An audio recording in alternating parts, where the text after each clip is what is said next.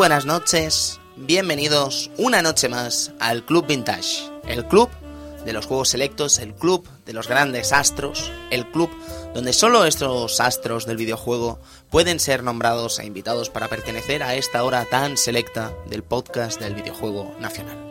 Buenas noches, amigo Sergio Márquez. Buenas noches, Tony. Muy buenas noches, amigo Cristian Sevilla. Muy buenas noches. Y en cabina conduciendo esta Arcadia, nuestro queridísimo amigo Edu Polonio. Buenas noches. Muy buenas noches. Muy buenas noches, Edu. Una noche, además, que como sabréis es espectacular. Una noche donde estamos repasando uno de esos títulos que pasan a la historia del videojuego. Una de las duplas de programadores más grandes que ha dejado esta industria. Estamos hablando de John Romero, John Carmack en Doom y de software. No, hace falta decir mucho más al respecto. Pues no, la verdad que son dos, dos verdaderos monstruos ¿no? del videojuego. Está clarísimo, son dos grandes cracks del videojuego. Conduciendo aquí un poquito el programa, un servidor de ustedes, Tony Piedrabuena, en una noche que ya os digo, el Club Vintage se viste de frac, se viste de gala, para recibir el que será uno de los juegos más legendarios que probablemente visiten las ondas de la radio y videojuegos. Así que señores, no nos eh, enrollamos más y empezamos con el programa.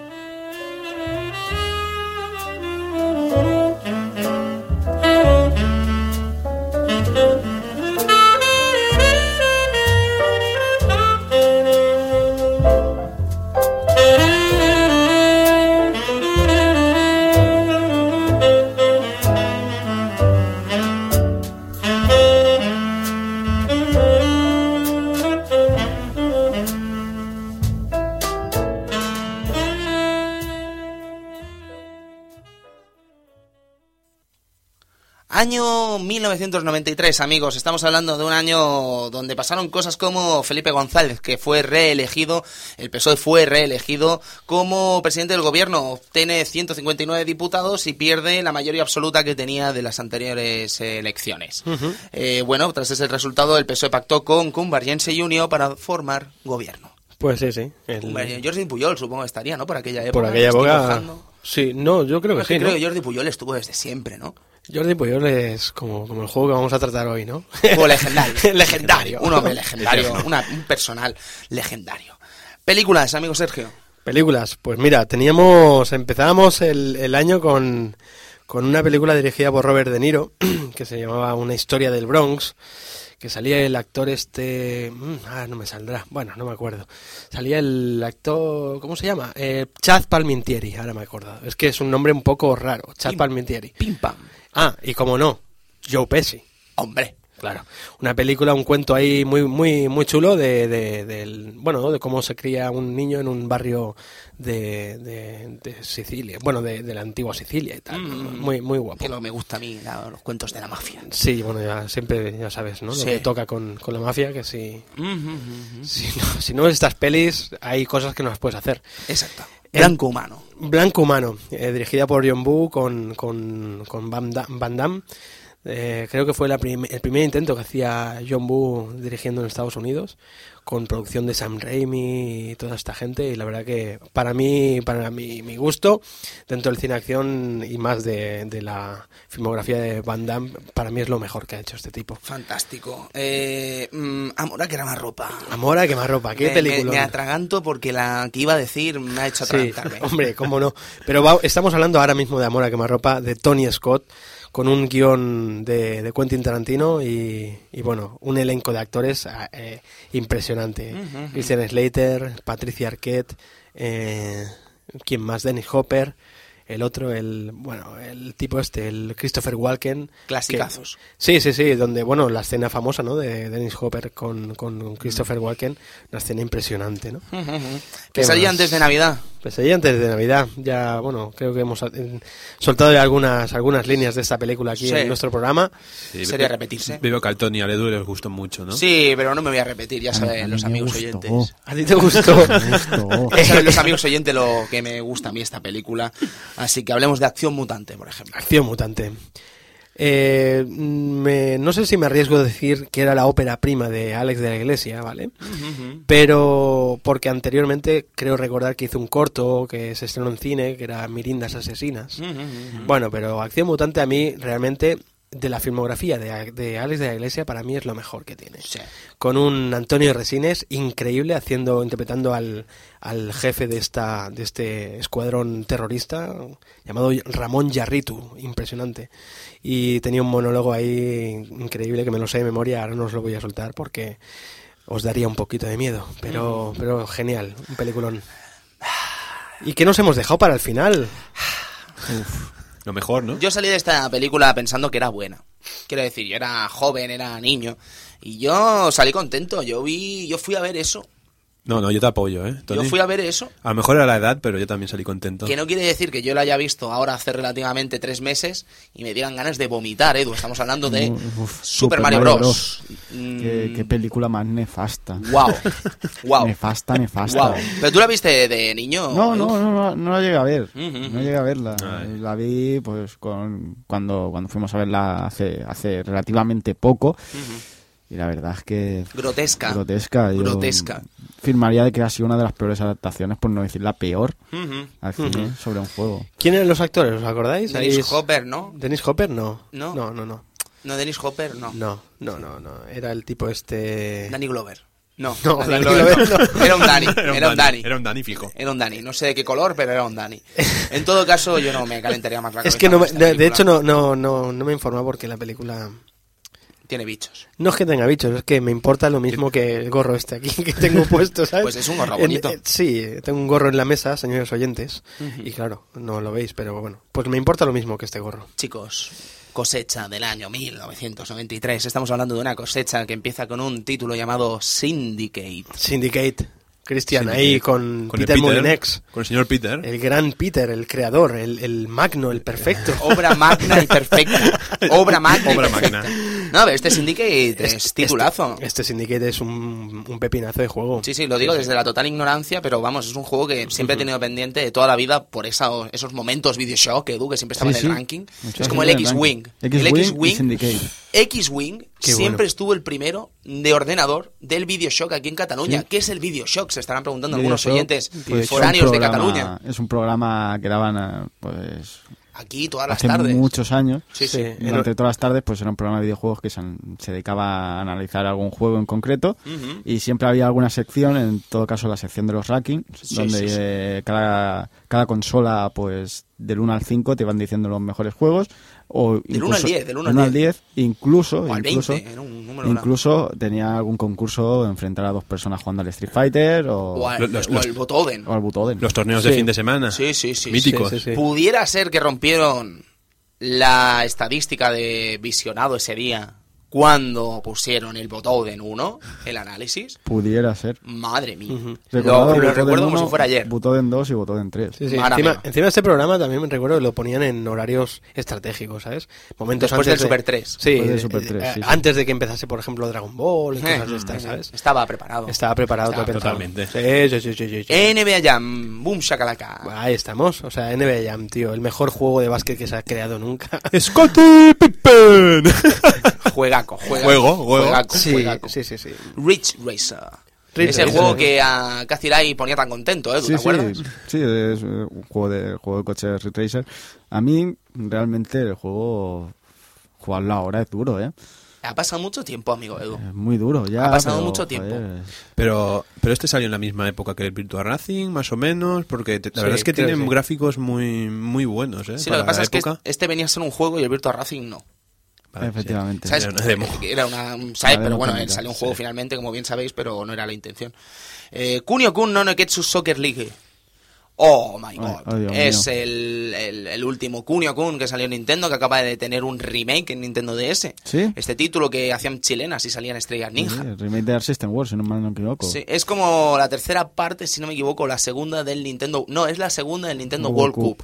¿Vale? Lo que pasa es que eh, es tercera parte porque el segundo era un juego de, de, hockey, no me acuerdo exactamente. Da igual, Kunio Kun ha participado en todos los deportes existentes. Casi. Pues UFO, Enemy Unknown. A mí me vais a tener que informar sobre el UFO, porque sé que es un legendario, pero la verdad es que no he tenido el placer. La verdad que mm, yo tampoco. es un juego de estrategia bastante reconocido. Muy reconocido, Edu, De hecho, hace, poco no se dijo de, que iban a hacer un... Sí, sí. Está confirmado, bueno, pero, pero, se llama XCOM, sí, pero es un, es un Bioshock, ¿eh? Sí, o sea, la, ¿Sí? la habían Sí, Bueno, Bioshock, Un cuando digo shooter. un shooter, un Un shooter. Bioshock, pero un, Bioshock, un tipo Doom. Que a ver si aprendemos a hablar. Ya, ya, Un no. clon. Lo digo más que nada por la tema, por, por cómo es de los años 50, así, un poquito. Ujú, ujú. ¿Sabes? Tiene esta estética. Mist. Mist ahí haciéndole la competencia al, al, al Loom, a- no, al Monkey Island creo que era, ¿no? El que- Sí, más o menos, Sí, sí. ¿no? Era la, la época esta, una aventura gráfica. ¿De quién era Cristian esta aventura? Ni... no te acuerdas. Mm, No, no tuve el ¿Jen placer. Jarvis o me estoy liando? No, Jen Jarvis no, eso es Robotron, perdón, me he liado, me he liado. No me acuerdo bien bien. El caso es que me acuerdo que habían algunos tiritos en el Monkey Island, como ya comentamos, ¿no? Sí. De- que hablaban sobre la niebla. La niebla puede ser eh, eh, puede ser vistosa, pero ah, es aburrida, ¿no? Y se referían a, a Mist, ¿no? Yo, yo, yo lo que me acuerdo es que es un- fue una saga bastante duradera, porque tuvo el Raven, tuvo el... Ha tenido 8.000 juegos. ¿eh? Sí, sí, era, era una saga bastante grande. Y nuestro querido amigo Hudson, este sí que es un tipo Bioshock, amigo Cristian, puede ser el protagonista de Bioshock 2. Estamos hablando de Super Bomberman. Ahí estamos, Super ahí Bomberman. estamos, poniendo Juegaco, bombas, juegaco. ro- rompiendo, rompiendo muros para atrapar a nuestros enemigos en, con esas bombas, ¿no? Y- ¿Cu- ¿Cuántos se podían jugar ahí, en este juego? Por lo menos ocho, ¿no? Con el Tú multitap. te ayuda- tiras la patata, te la comes tú. Sí, yo me la como, totalmente. Yo, yo es que venía del Mega Bomberman. Yo juraría que cuatro. ¿Frita o de Cuatro. ¿Qué la quieres? Yo, yo mismo me la como. Yo no, no, no sé si siquiera se podía cuatro, pero vamos, yo Sí, sí, a, a con el- partir de entonces se pudo cuatro. Con el multitap este. Bueno, bueno, pues yo te creo, amigo Cristian, Ah. Venga. Eh, chicos, vamos a hablar de cosas serias. Cosas serias y cosas... Porque Bomberman es un juego serio, pero lo que sí que es serio y merece quitarse el sombrero y merece una reverencia a la hora de hablar de él, amigo Edu, música maestro, es esto.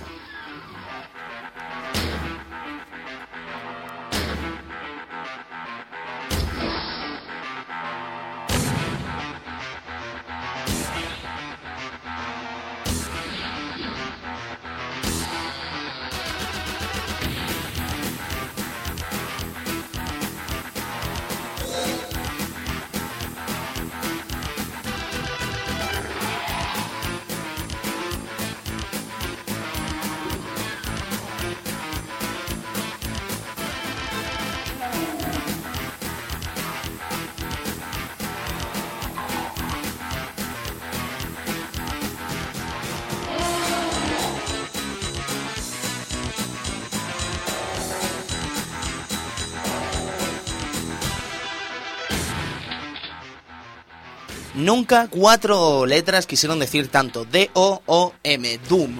Y de software, chicos. Eh, no sabría cómo empezar este programa sin preguntaros antes qué supone para vosotros la palabra Doom, amigo Sergio.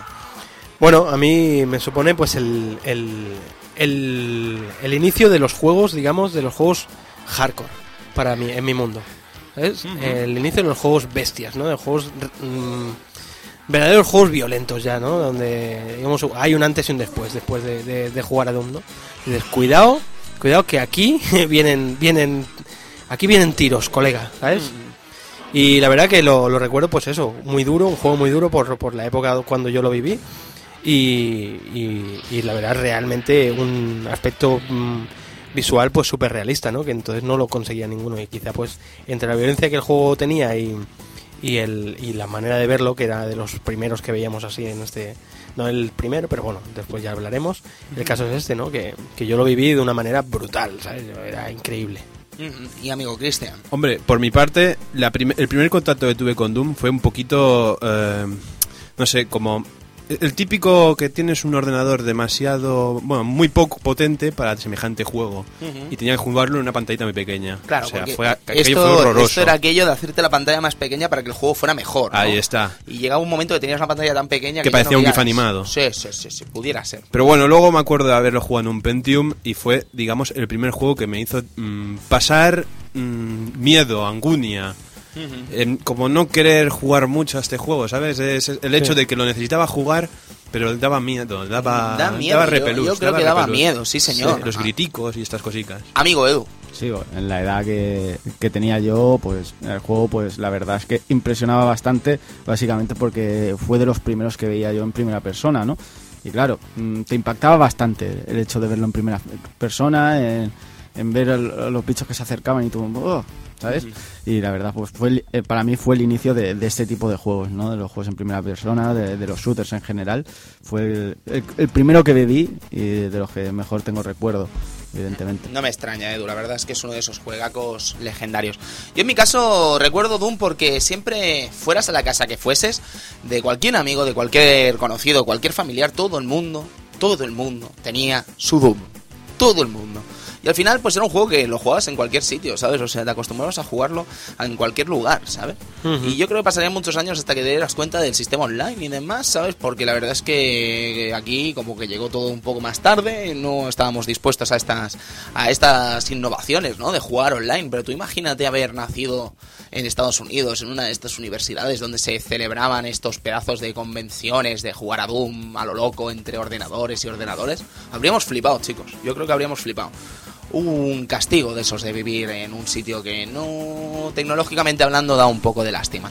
No obstante, chicos, eh, quiero invitarlo a la audiencia porque nos están diciendo que no aceptamos llamadas, es mentira. Nosotros aceptamos llamadas. ¿Qué es lo que pasa? Que se nos olvida. Decir el número de teléfono. Ah, amigo, eh, por Pues favor. al 93 592 1434. 93 592 14 34. Recordamos, eh, aceptamos tres llamadas y queremos que nos digáis qué es Doom para vosotros, chicos. ¿Qué es Doom? Bueno, yo antes de explicaros qué es Doom, mm, me gustaría reservarme y hablar de la historia de Doom, ¿no? Para hablar de la historia de Doom, chicos, hay que hablar de John Carmack. Hay que hablar del que es uno de los más grandes genios que han dado nuestra industria. Un tipo mm, bastante normal, delgaducho, de pelo ondulado, mm, huesudo de cara, gafas de montura, algo introvertido, todo genialidad. John Carmack, chicos, es el cerebro pensante detrás de este Doom, detrás de Quake, detrás de muchos juegos, que no hace falta ni siquiera explicar más su currículum para saber de su grandeza. Todos hemos jugado alguna vez algún juego de John Carmack. Todos, cada uno de nosotros, hemos jugado algún juego de John Carmack. Y de hecho, a John Carmack le debemos mucho en el sentido de lo que vendría a ser los First Person Shooter. Es el que revolucionó el género, es el que instauró en la boca de la gente ese de tipo Doom, y es sin lugar a dudas uno de los grandes, una de las grandes genialidades de esta industria. Que lo que pasa que bueno, Karma, que era un niño pues algo friki. Podríamos decir, un juego, un tipo pues que sacaba notas brillantes, eh, tenía un historial inmaculado en cuanto a su comportamiento en clase, le apasionaba el Señor de los Anillos, mm, fundía sus centavos ahí en las máquinas recreativas de una forma religiosa, cada semana, cada día posible estaba allí dándole caña, aunque no era muy bueno. Y bueno, y jugaba a Dragones en mazmorras, el juego del, del maltrecho Gary Giggans, que siempre estará en la mente de muchos de los que disfrutamos de algunos de sus juegos de rol.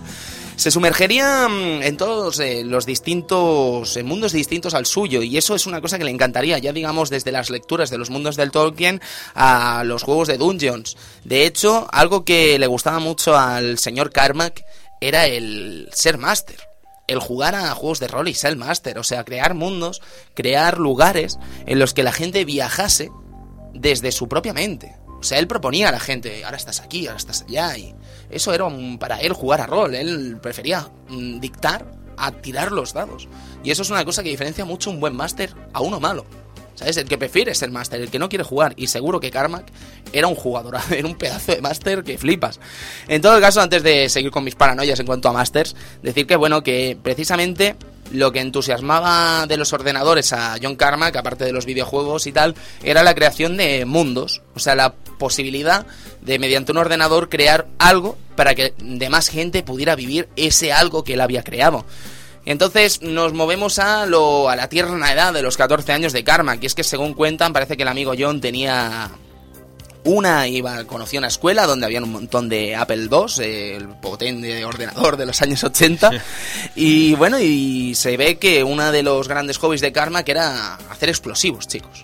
Hacer explosivos, un hobby como cualquier otro. Ya, Sí. se, ya se le veía violento, ¿no? Sí, la verdad es que sí, pero él hacía explosivos. De hecho, mm, conoció un explosivo que derretía el cristal. Entonces le aplicó un poco de vaselina, lo puso en el cristal, se derritió y él junto a sus camaradas se metieron en el colegio para eh, tocar esos ordenadores, esos Apple II. No tenía intención de robarlo, de hecho, parece ser. Después en algunas declaraciones que hizo no tenía ninguna intención de robarlo, pero el caso es que se coló en el instituto. Todo iría bien, amigo Edu, todo iría bien. Sí, seguro que era para, para algún buen motivo. Claro, claro. Pero eso tú no se lo puedes explicar a la policía cuando vienen las luces ahí amartilleando No, la claro, ventana. claro. Amigo íntimo, Sergio. No puedes hacer nada ahí. Hombre, eso. La verdad, y, teniendo una mente como esa, creando explosivos, pues. ¿Yo qué quieres que te diga? Yo no quiero un amigo como John, ¿sabes? A mí me asustaría, a mí me asustaría. De hecho, la, la- la santa madre de Carmack, que estaba divorciada de su padre, parece ser que esto incluso provocó algún trauma al bueno de John Carmack, pues planteó incluso el prohibirle usar ordenadores y jugar a videojuegos, pero claro, se dio cuenta que la pasión y la devoción que sentía su hijo por las computadoras era algo locurón.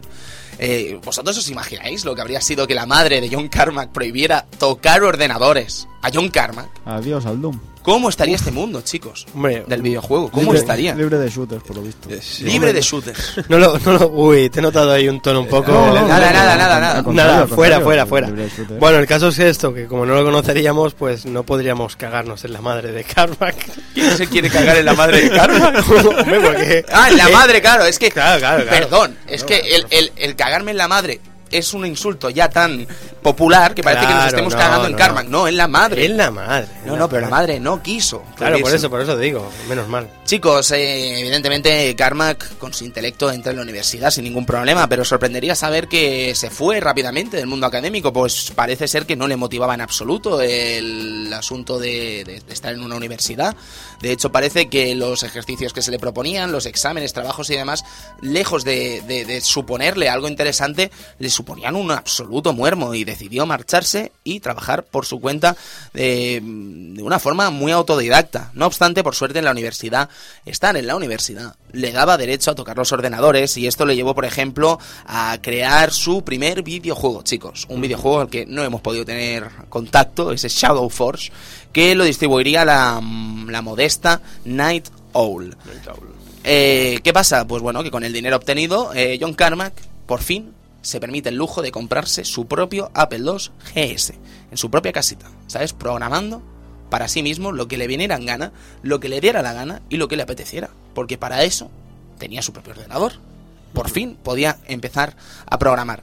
A partir de entonces, chicos, pues su premisa, su, su modo operandi, podríamos decir, es clarísimo. Y desde este momento hasta el final, bueno, hasta actualmente su carrera, hasta el punto en el que está ahora mismo con ID Software, con este Rage, el futurible de un 4 que no sabemos si saldrá, pues resulta, resulta que decide que cada cosa que haga nueva la va a borrar de su mente. La va a borrar de su ordenador y hará como que no ha existido. ¿Qué quiere decir?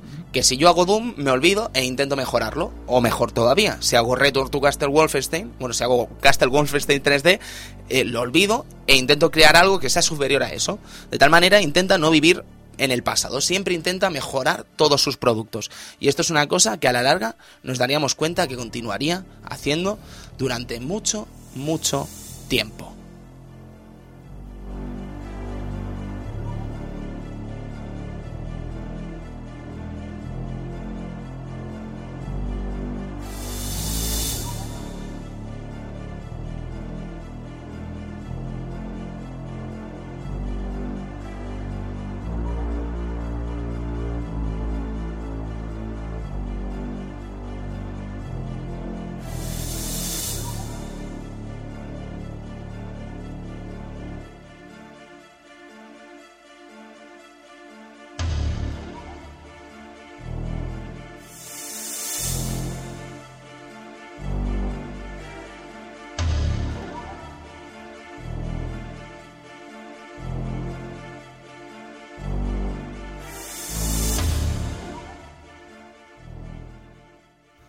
Bueno, pues digamos que Carmack pues decide hacer todo el tema de estos ordenadores y bajo la premisa de estar organizando y programando nuevos nuevos pues, videojuegos, con cada videojuego que vendía se compraba un ordenador más potente y con cada videojuego que vendía nuevo se compraba otro ordenador más potente y esto evidentemente son beneficios y mérito que se lleva el programador. O sea, te estás refiriendo que el, el tipo quería programar, o sea, quería ganarse...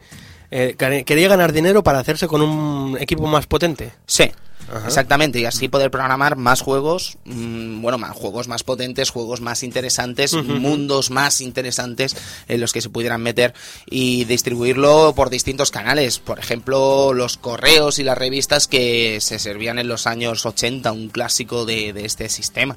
O sea, distribuir videojuegos en disqueta ahí desde las revistas, pues no sé, amigo Sergio y amigo Cristian en esa época aquí en España cómo se llevaba esto, pero supongo que nada que ver, ¿no? Con Estados Unidos. Hombre, la verdad que no. Aquí, en la época esa, como mucho alguna cinta te caía, ¿no? En alguna revista. Cintas y cosas de estas, ¿no? Claro. Porque la verdad que no, yo en disquets y esto todavía creo que no estaba... Va a ser que no, ¿no? Va a ser que no.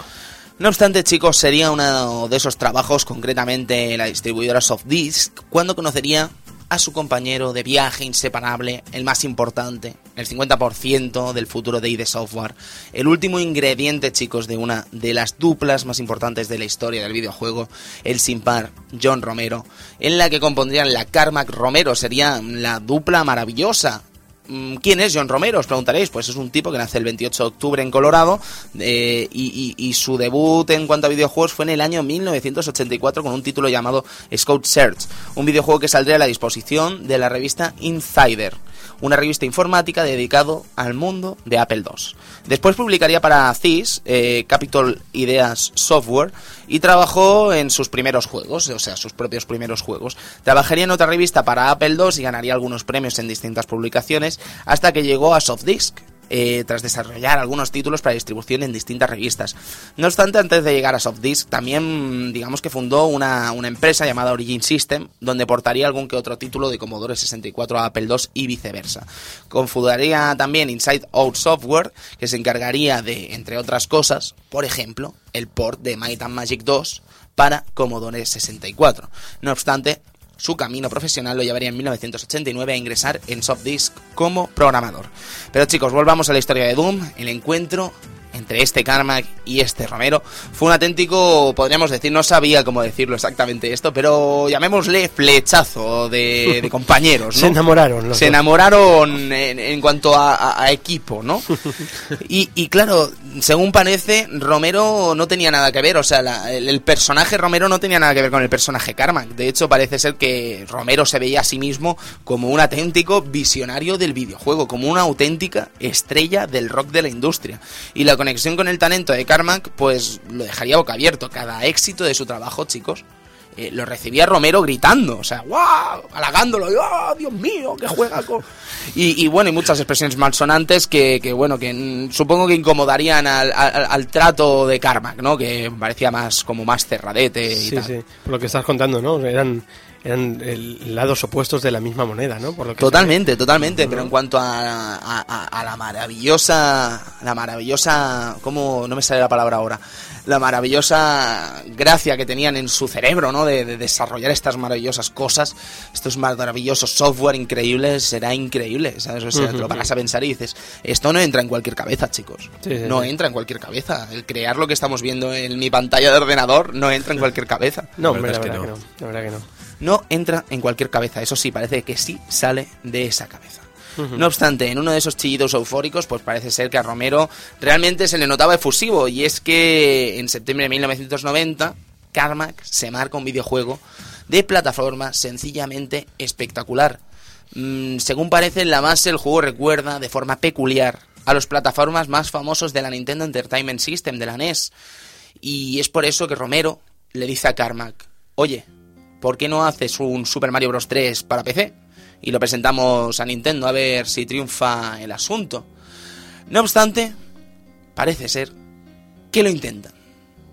Pero se dan cuenta que tienen un problema muy gordo, chicos. Y es que no tienen suficientes ordenadores para trabajar eh, como realmente les gustaría en este Super Mario Bros. 3 para PC. Más que nada porque necesitas un equipo de gente realmente interesante. Puedes rescatar a gente de soft disk para llevártelos a algún sitio, pero chicos, no hay ordenadores. ¿Qué hacemos? Delinquimos otra vez. Ah, Eso ibas a decir, ¿verdad, Cristian?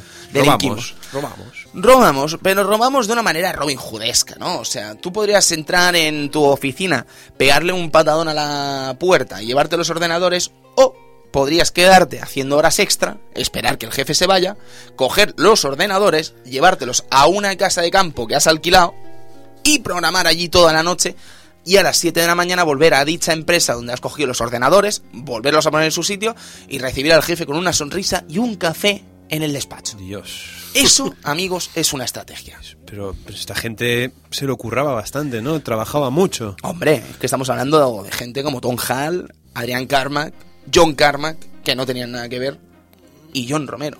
Es que estamos hablando de gente muy, muy enorme, chicos. En los cuatro jinetes de- del apocalipsis. O de la- del apocalipsis no sé, pero de de software, por lo menos sí. Del Sí, sí, futuro y de software.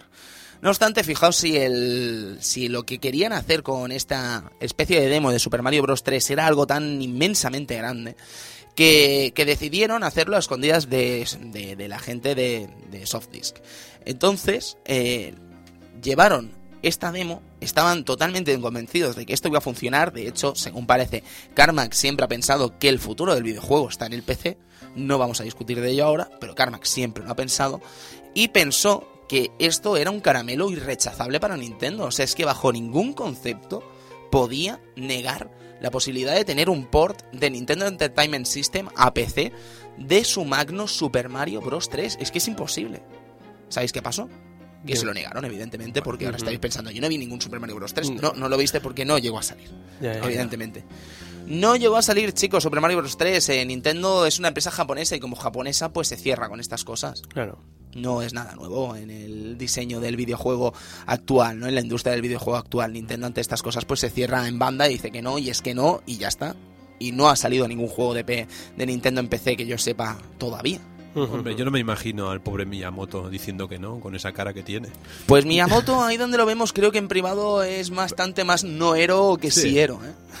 No era que sí era, me encanta. Ma- El caso, el caso es que es curioso, ¿no? Imagínate a esta gente programando Super Mario, ¿sabes? O sea, es, es algo... Es algo increíble. Mira, mira la pantalla. Ahora Sí, imag- sí. imagínatelo, no puede. Evidentemente, en la puede. pantalla tenemos puesto el Boom 1. Sí, sí, os explicamos eso. Vale, Sí. estamos viendo el Boom 1 y claro, eh, Es- yo es- creo que esta es la rabia acumulada de Romero del no de Nintendo. Del no de Nintendo. o sea, gracias al no de, de- de- de Nintendo, tenemos Sale- esta bestialidad delante de nosotros. Por supuesto, yo creo que por ahí van los tiros, quizás. No obstante, a pesar de que les dijeron que no, mm, yo creo que el equipo ya se crea ahí. Ante la frustración, el equipo se crea y nace el incombustible y de software. Pues bueno, mm, reciben el no, como ya sabéis, y la decepción pues parece que los hizo mucho más fuertes. Ellos solo aceptaban eh, esa falta esa falta que obtuvieron con Nintendo y recogieron el fruto de la unión que suponía el ID Software. Una unión que sería eterna, que sería legendaria. Eterna no, evidentemente, porque se separarían muchos de ellos después. Pero es una reunión legendaria que haría uno de los videojuegos más importantes de la historia. Es entonces cuando de la mano de ID y con la distribución mediante shareware de Softdisk, pues nacería el Commander Ken. Un revolucionario título para PC que añadía scroll horizontal, nunca visto en un PC hasta la fecha, amigo Cristian. Sí, sí, era un juego, la verdad es que bastante divertido. Eso sí, tenía muchas sagas, bueno, muchas sagas, estaba dividido en muchos capítulos y se notaba que a medida que iba pasando el tiempo, eh, la calidad gráfica iba aumentando a una medida des- descomunal. Es que no tiene absolutamente nada que ver el primer Commander Ken con el quinto, por ejemplo. Absolutamente nada que ver. Ni gráficamente, ni sonoramente. No, no. Nada de nada de nada. Lo, lo único que tenían en común era la pistola y el, y el, el Santimbanqui este, ahora no me acuerdo cómo se llama. Eh, sí, el saltador, ¿no? El saltador. El saltador, claro. Qué, qué curioso esto, un saltador en un juego de plataformas, tío. Qué curioso. Sí, me estoy flipando. Yo es que el Commander Ken este no lo, no lo caté, no lo caté, chicos. Pero por lo que me habéis dicho, pistola y saltador, uf, ¿Qué puede fallar, amigo Sergio? Una maravilla. hombre, no sé, fallar no sé, pero mm, surreal lo, lo podría Hombre, ser un rato, Su- ¿no? su- surreal es un rato. Sí, era, era paródico en muchos sentidos ¿Sí? Mm. el juego, sí. Pa- Se parecía tomar esos conceptos de los juegos de plataforma felices de principios Sí. de los 90 y convertirlos en una parodia. El, el personaje no dejaba de ser un niño pequeño con su casco de rugby y a- se dedicaba a recolectar caramelos Ujú. mientras le perseguían todo tipo de bichos como babosas con mala leche que se cagaban, Ah, hombres lobo, peces. Muy bien. Mm, un, grandísimo éxito. Commander Ken, Commander Ken. Pero bueno, este sería, estos últimos Commander Ken serían el último trabajo que desarrollarían para Softdisk antes de que un 1 de febrero de 1991 se creara en una casa ID Software.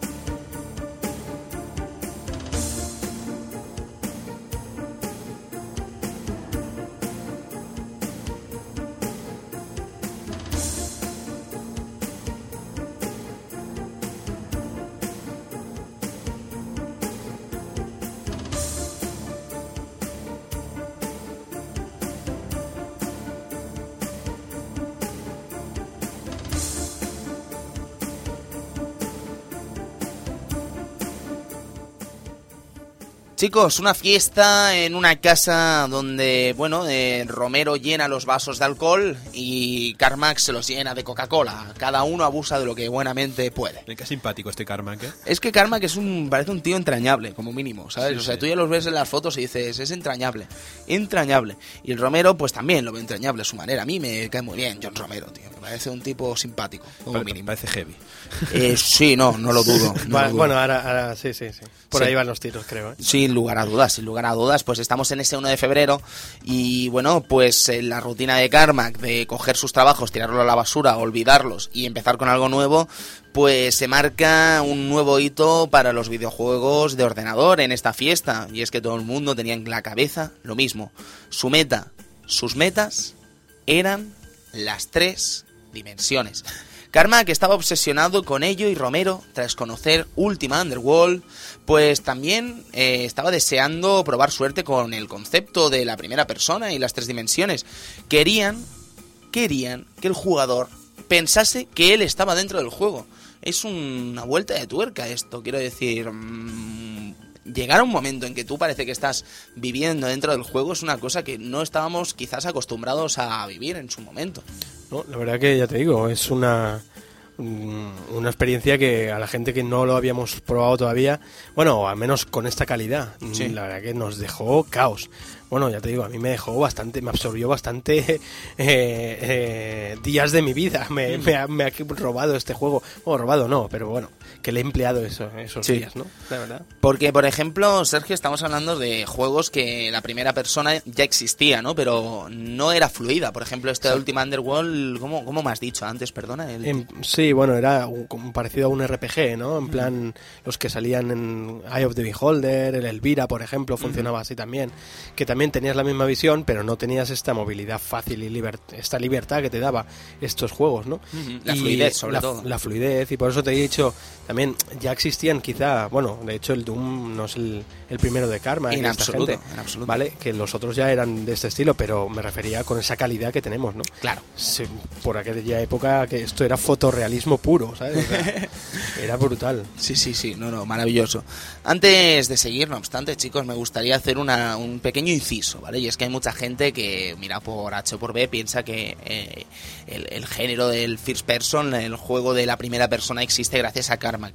Sí que es verdad que él lo populariza, evidentemente, y lo convierte en un estándar, ¿vale? O sea, fijaos cómo está ahora la situación del videojuego en este momento actual de la nueva generación. O sea, es que salen puñados de juegos en primera persona, Sí, verdaderos sí. puñados. Y esto es culpa de Carmack. Lo que pasa es que esto ya existía. En 1982, por ejemplo, teníamos un arcade de Atari, eh, Battlezone, un videojuego de guerra en el que vamos en un tanque eh, y disparamos contra otros objetivos. Fijaos si era realista el título, que el ejército americano le pide a los programadores del título hacer una versión más potente, una versión más mm, deluxe, podríamos decir, para eh, que se use como adiestramiento militar. ¿Vale? Ya tendremos tiempo de hablar de esto, pero decir que el programador, que me vais a perdonar, pero ahora mismo no recuerdo el nombre, se negó en un principio porque no quería usar los videojuegos como algo para que gente matase en un futuro. Pero al final accedió a hacerlo, porque el dinero... El dinero es el, el dinero es lo que hay. Sí, ya haremos justicia sobre esta, esta, esta pequeña y escueta... No me sale la palabra, esta pequeña escueta... Este pequeño inciso. Este pequeño inciso, pero decir que esto realmente pasó en el año 1982. Eh, bueno, y si tuviéramos que hablar de primera persona, donde somos persona, quiero decir, no somos un tanque, tendríamos que ir al la Sinclair ZX81 con el juego llamado 3D Monster Maze. Un juego que alguno dirá, me suena, y yo os diré de qué os suena. Bueno, probablemente lo hayáis jugado en el año 1982 o no, o probablemente, y creo que esto sería lo más lógico hasta cierto punto y entre comillas, lo recordéis de una Edge que salió en España, donde eh, se hablaba de este título, se hacía una retrospectiva de este título y, y muchos nos quedamos un poco locos, como yo con el título. Edu, ¿tú has visto este juego, amigo? Sí, sí. ¿Tú te acuerdas de este juego? Efectivamente, tiranosaurios, ¿no? Eh, Que te iba persiguiendo y tenías que escapar de él. Sí. Esto explicado así es muy bonito, pero yo te digo que este juego ocupa 16K. Ya está. Claro. es lo que hay. Bueno. Ya está. 16K. Esto de espectacular tenía nada. No, claro. Tú ibas en un. en- ibas de, de- de pasillo en pasillo, avanzando, y de golpe te decía, el tiranosaurio te está persiguiendo. Claro, y tenías que escapar de él. Sí, pero eh, Tiranosaurio está esperando, ¿no? Primero. que- Sí, sí, Qué sí, sí, bueno, sí. tío. Claro, y, y lo más gracioso era la intro del juego, ¿no? Que era un payaso hecho nasty. ¿Sabes? O sea, hecho con letras. Sí, sí, sí. sí. Y, y- y tenía una animación que movía el de esto, de, de un sprite. ¿no? Bueno, no sé si está bien dicho sprite, creo que no, en este caso no está bien dicho. Un frame, no. ¿no? Un- un como Sí. un- sí, sí, sí. Terrible, terrible. Lo Y que pasa que, Tony, ¿este juego se llegó a comercializar? Yo creo que sí, yo he visto la caja en la Edge. Sí. Sí. Esto yo creo que la mejor información que podéis tener al respecto es la Edge española que salió hace ya, es que no sé qué número es, lo puedo decir en otro momento cuando queráis si me lo pedís, Eh, pero yo hicieron un buen artículo y yo de verdad que me quedé flipando. ¿Sabes? Porque es un gustazo saber de estas cosas, ¿no? A mí me hizo muchísima gracia conocer este título. Bueno, no quiero adentrarme más en el año 82 porque técnicamente no había nacido, pero no obstante, y retomando el tema, pues Carmack se sentía impotente ante los numerosos problemas técnicos que había en el año 1991 con lo que vendría a ser el crear eh, elementos 3D ¿no? en, en ordenadores. Así que, bueno, eh, en vez de intentar dibujar en su mente cómo debía hacer estos escenarios 3D, lo que intentó hacer fue centrarse, más allá de crear ese mundo, en centrarse en qué podía quitar para que las deficiencias técnicas de la época se hicieran pues menos importantes. ¿Qué podía quitar? Pues mira, por ejemplo, pasó a eliminar elementos inútiles que no ayudaban al juego. Luego pasó a eliminar detalles prescindibles del, diseño del juego. Luego incluso pasó a eliminar asuntos de diseño pues bastante imprescindibles. Mm, al final nos encontramos con eso, con laberintos 3D, pues eh, con de una sola textura, dos, en el caso una en el suelo, otra en el techo y otra en las paredes, eh, quizás algún detallito extra, pero mm, dentro de lo que cabe estamos por fin ante una aventura en primera persona. Y esto la verdad es que costó sudor y lágrimas hacerlo. Seis meses, si no me equivoco, de trabajo, durísimo trabajo, que lo llevó al concepto de Catacombs 3D. El primer desarrollo en tres dimensiones, siempre entre comillas, de ID Software. En dicho paraje, eh, pues el jugador viajaba por distintos pasillos y salas para encontrarse controls, eh, elementos tierra medianos, donde de- debíamos disparar bolas, ¿no? Teníamos la mano y éramos un mago y disparábamos distintos ataques. Kames, amigo Edu, Kames. Bolas Sí, de sí, fuego. era bolas de fuego, cames, como queráis llamarlo, pero tío las tiraba con la mano. Sí, sí, sí, clarísimamente. Las que, eh, las que hagan falta, ¿eh? Sí, sí. sí, sí. No una ahí cargando, no, no. No, no, no. Toma. El concepto ya estaba sobre la mesa, Sí. chicos, el concepto ya estaba bastante claro. Ahora solo faltaba darle el toque Romero. El toque de Romero.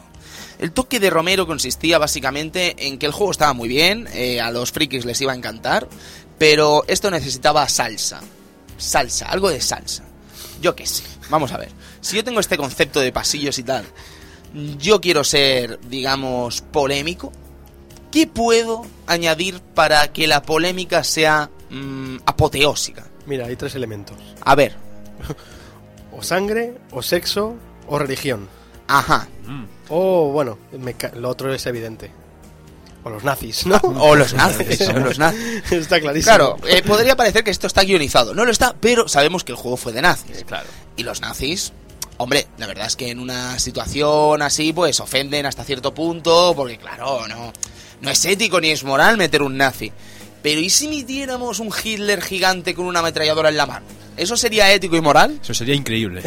Pues amigo Cristian, Castle Wolfenstein 3D es tu juego. Sí, sí. Un juego que en el año 1992 sentaría las bases junto a Poggi, amigo Edu, Jack Jack Rabbit, Jack Jack Rabbit. No que- creo que haga falta decir no, no. absolutamente nada más del conejo verde más carismático de la historia Es del videojuego. carismático. Es que es increíble ese personaje. Pues sí, eh, estamos hablando de Wolfenstein 3D. ¿Puedo pe- un pequeño inciso? Adelante, Inciso. Inciso, me daría decir. Inciso. Eh, digamos que no sé si vosotros a qué versión de Wolfenstein 3D habréis jugado, pero yo de Ujú. pequeño jugué a una versión hackeada. Sí. Bueno, bueno, sí, sí. sí. Sí, sí, sí. Mm, digamos con alto contenido sexual. que, Ajá. eh, O sea, pósters y salían, pues historias. sí, las puertas eran. ¿Se puede decir vagina? Sí. Pero- sí.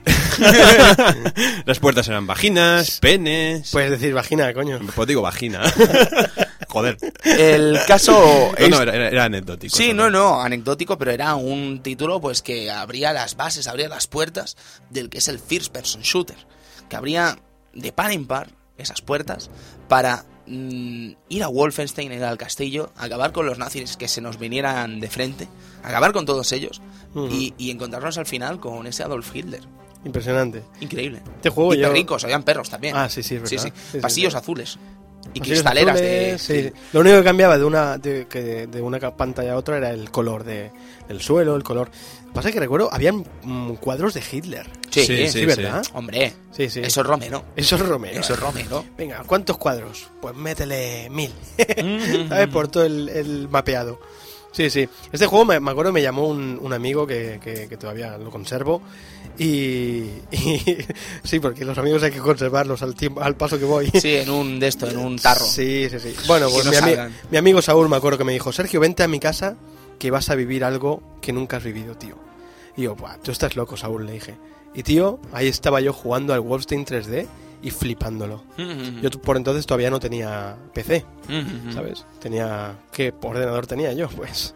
Como de la amiga. Joder. Oh, chiquillo. sí, sí. Bueno, el caso es que no estaba... No estaba el... Para como de la amiga el... El Wolfenstein 3D, ¿eh? Ujú. Me tuve que comprar ¿Qué un PC. conclusión debemos sacar con eso, amigo Sergio? Pues que no le interesaba la violencia al Commodore. Él se centraba más en hacer buenos juegos. Ya, claro, porque Wolfenstein no es un buen juego, amigo Sergio.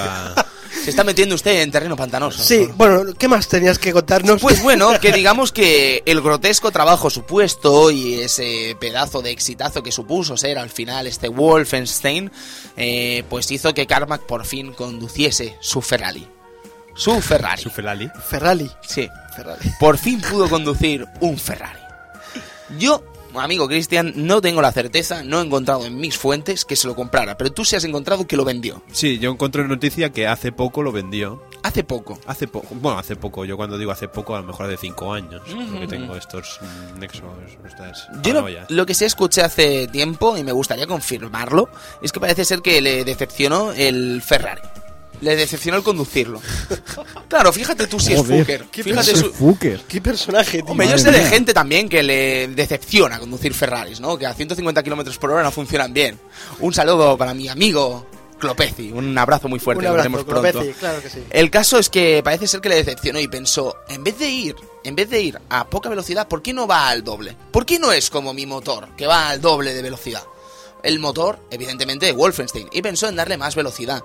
Pensó en, en, en, reescribir todo el motor de Wolfenstein y añadirle, pues, cosas más ambiciosas, ¿no? Por ejemplo, salidas a los escenarios, eh, ventanas, puertas, eh, elevadores, mm, lo que vendría a ser cuestas arriba, cuestas abajo, que realmente el juego pareciera un, un- verdadero pasillo, que realmente el juego verdaderamente pareciera un laberinto angustioso, un laberinto que diera miedo al jugador.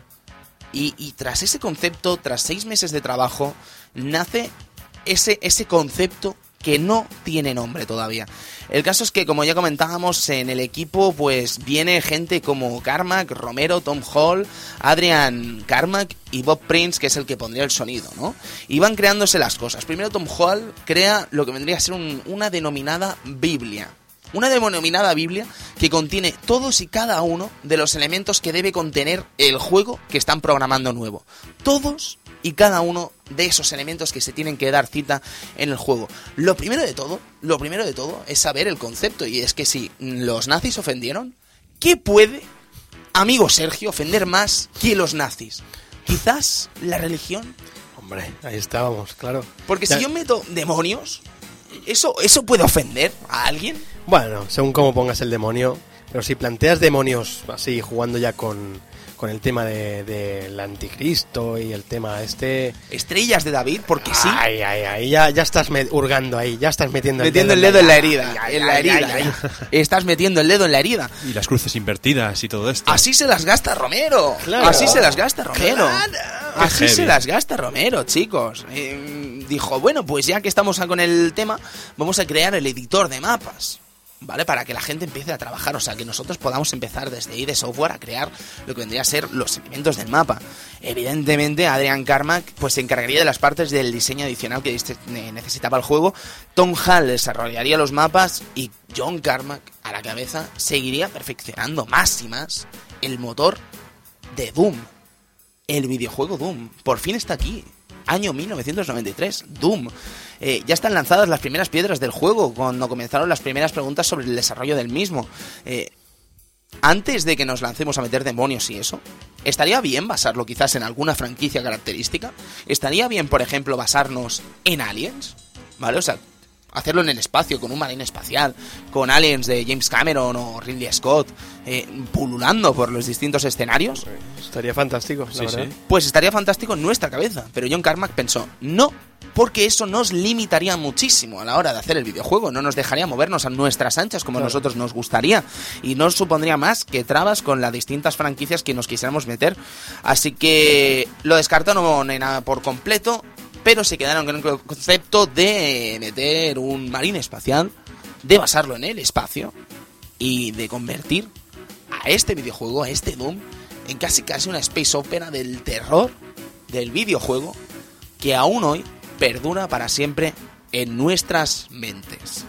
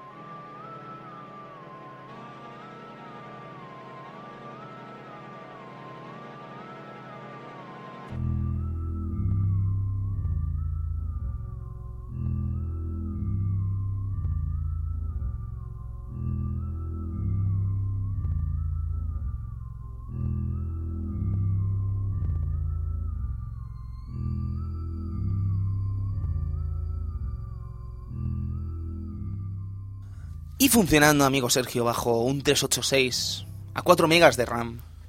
Teníamos esta maravilla técnica.